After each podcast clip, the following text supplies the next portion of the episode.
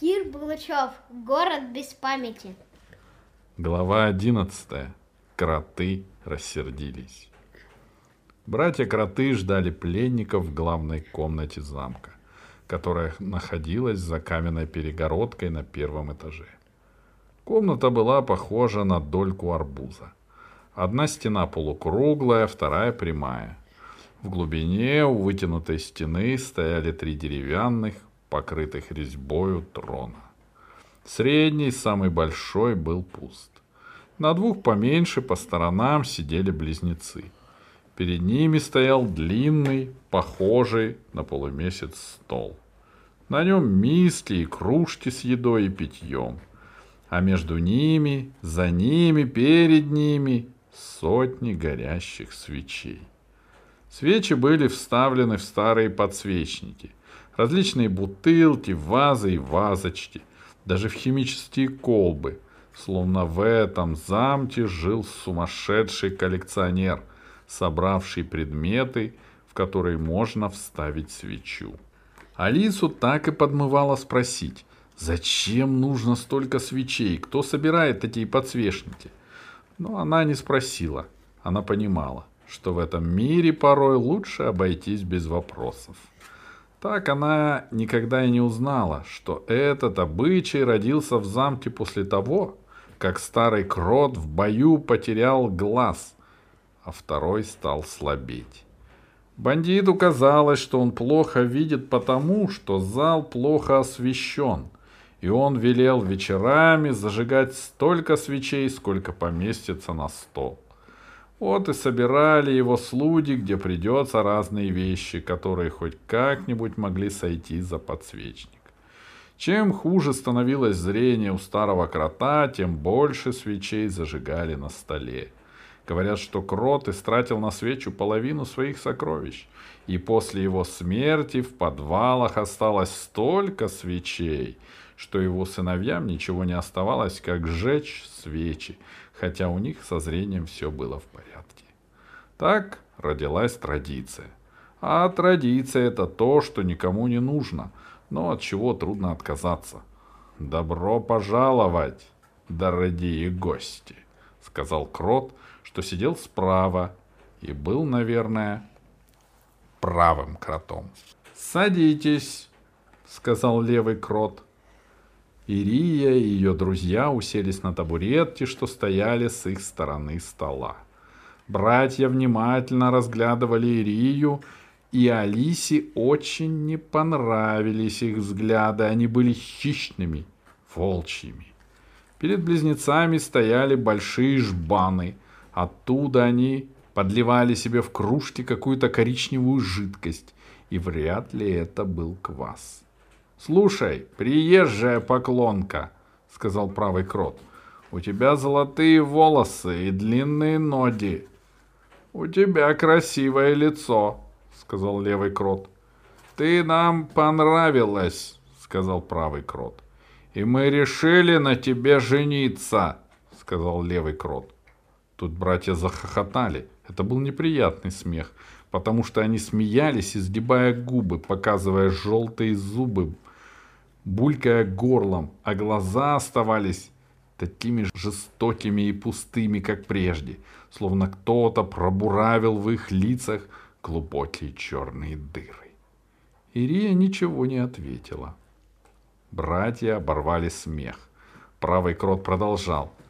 «У нас, зубастых и страшных кротов, есть такой обычай. Мы не просим себе Джон, а берем их силой. Так поступил наш отец. Так поступим и мы, но нас двое, а ты одна. Поэтому мы разыграем тебя в кости. Второй брат вытащил из кошеля, привязанного к его серебряному поясу, мешочек и высыпал из него на стол два кубика. «Простите», — сказала Ирия, поправляя волосы и вежливо улыбаясь, «но у меня уже есть муж, который мне нравится куда больше, чем вы оба вместе взятые. К тому же я знатная поклонка, и со мной нельзя разговаривать неуважительно. «Да!» — не удержался Пашка. Муж Ирии великий и могущественный поклон, у него есть большое войско, а я его друг. И если кто-нибудь хоть пальцем тронет Ирию, он будет иметь дело со мной, Павлом Дераскиным. Рыцари расхохотались и долго не могли остановиться. Они трясли головами, длинные прямые черные волосы, перехваченные серебряными цепочками, метались, как трава под ветром. Унизанными перстнями пальцами они стучали по столу, по стенам прыгали длинные тени. «Мальчики, мальчики!» — послышался скрипучий голос. «Ну опять вы расшалились!»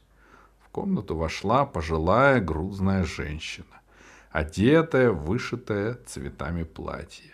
Ее седые волосы были забраны в пук на затылке и скреплены усыпанной сверкающими камнями заколкой. В руке женщина несла корзинку. «Не мешай, мать!» — отмахнулся от нее правый крот. «Мы решили жениться». «Наконец-то!» — пропела женщина. «Давно пора образумиться, а то все по лесам шастаете». Рыцари снова рассмеялись. Веселый у них получился вечер. «Ой, мама!» — сказал наконец левый крот. «Ты даже не спросила, кто наша невеста». «А чего спрашивать?» — вздохнула женщина, усаживаясь на табуретку и доставая из корзинки вязание и спицы.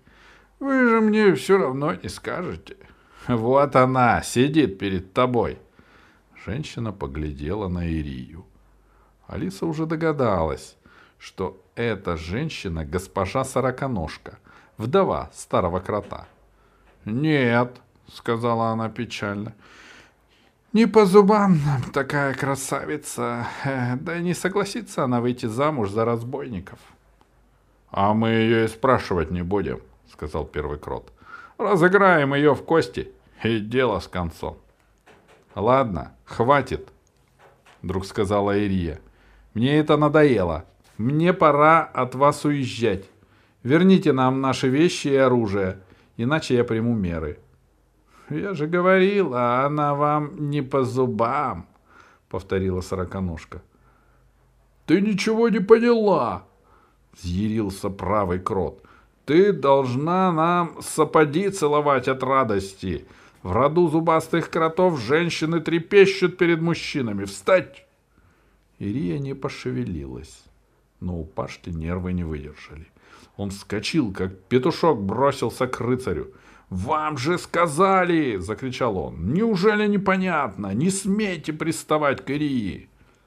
Рыцарь коротко размахнулся и ударил Пашку по лицу так, что тот отлетел к стенке. «Вы подняли руку на ребенка!» — раздался тихий голос Ирии.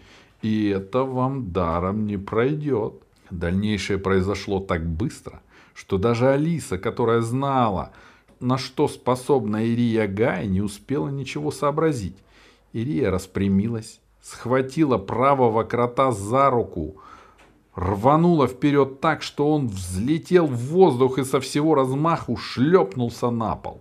Брат бросился к нему на выручку, но не успел даже вытащить меч из ножен, как и сам перевернулся, пролетел метров пять и врезался головой в стену.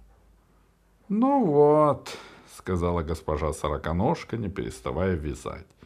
«Я же говорила, что эта невеста вам не подходит». «Он нечестно мне врезал», — сказал Пашка, потирая затылок, пока Алиса помогала ему подняться. «И, возможно, подставил подножку. Без подножки я бы не упал». «Спасибо тебе, что ты за меня вступился», — сказала Ирия. А теперь надо уходить. «Деточки мои», — произнесла госпожа Сороконожка, — «вам отсюда не уйти. Ворота заперты, стража стоит. А уйдете в лесу ночь, вас мигом звери растерзают». Со стонами и проклятиями рыцари поднимались на ноги. «Она не женщина», — сказал правый крот. «Она сам дьявол!» сказал левый крот.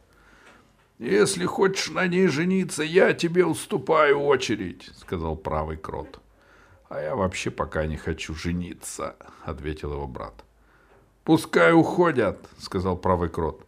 На все четыре стороны, добавил его брат.